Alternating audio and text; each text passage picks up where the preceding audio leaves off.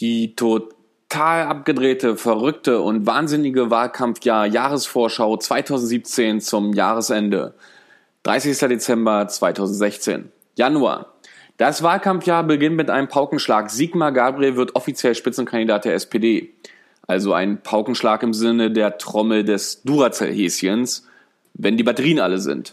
Die Sache ist dann also geritzt, eingetütet und rausposaunt. Jetzt kann sich die SPD ja darauf konzentrieren, eine Strategie zu entwickeln, Angela Merkel abzulösen. Dafür hat die Partei ja noch locker neun Monate. Und auch wenn es für die Partei eine schwere Geburt wird, andere bringen in der Zeit auch ein Kind zur Welt.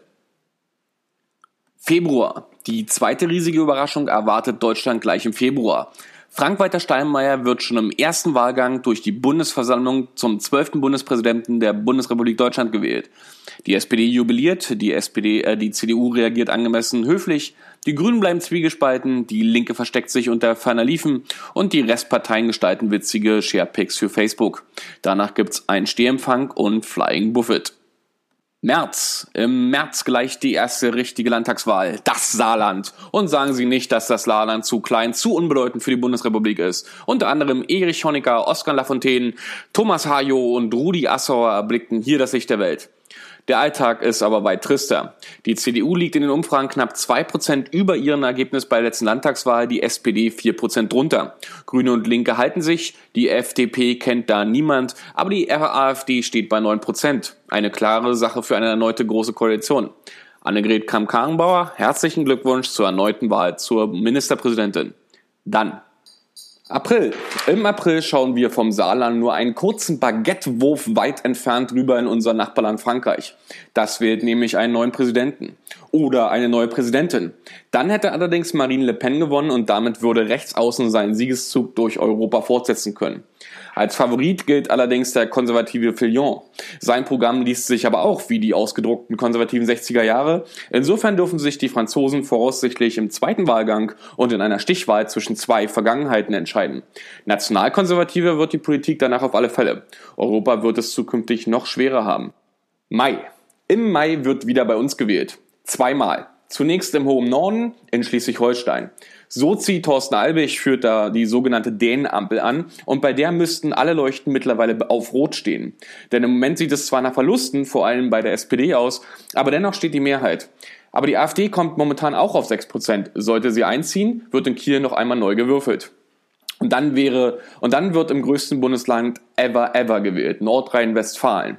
Und da ist richtig Spannung in der Bude. Denn für die regierenden Sozialdemokraten unter Hannelore Kraft wird das ein verdammt knappes Rennen. Im Moment hat sie äh, mit knapp 32 Prozent in den Umfragen über 7 Prozent weniger als bei der letzten Landtagswahlen und die CDU liegt gleich auf, weil sie seitdem knapp 6% gut gemacht hat. Ginge NRW für die Sozis flöten, dann müsste man sogar oder müsste man sogar als Juniorpartner in eine große Koalition, spätestens dann ginge auch im Willy Brandt-Haus der Probealarm los, nur um zu testen, wie schnell möglichst viele Menschen ihren Platz räumen könnten. Spannend wird es auch für die FDP. Wenn Krischi Lindner hier nicht punktet, kann er seinen Kurs als gescheitert betrachten und seine Partei wird das sicher auch. Im Moment hat er fast 1,6 Prozent weniger im Vergleich zum letzten Ergebnis. Landtagswahlen in NRW, ich rechne mit Popcorn-Lieferengpässen zu dieser Zeit. Juni, nischt, gar nischt, alle ruhig, außer in die Wahlkampfzentralen. Da ist jetzt High Season. Eine Abstimmung jagt die andere. Inhalte und deren Aufbereitung werden besprochen. Die Kandidatinnen eingenordet. Die ersten Krankmeldungen flattern rein. Die Bundestagswahl wirft ihre Schatten voraus. Juli. Im Juli geht die EU-Ratspräsidentschaft EU an Estland. Das freut Russland. Und die G20 tagt in Hamburg. Das freut die rote Flora.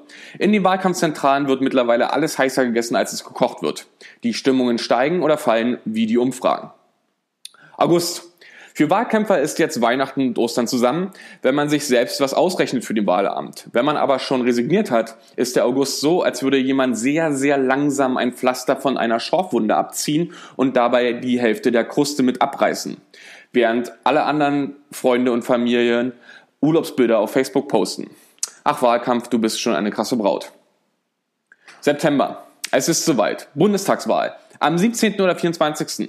Eines steht aber jetzt schon fest, alle haben gewonnen. Und zwar so. Merkel und die CDU holen die meisten Stimmen. Die SPD kann sich aussuchen, ob nochmal klein in die große Koalition oder groß im denkbar kleinstem Rot-Rot-Grün. Die Grünen können mit Schwarz-Grün kokettieren oder bei Rot-Rot-Grün einsteigen. Die FDP schafft es knapp wieder rein und die Linke feiert den Sieg der Arbeiterklasse und eine mögliche Regierungsbeteiligung. Die AfD ist drin. Oktober. Koalitionsverhandlungen. Alle mit allen, jeder mit jedem, nur die AfD und die FDP kommentieren hämisch von der Außenlinie. November. Die großen Parteitage beginnen.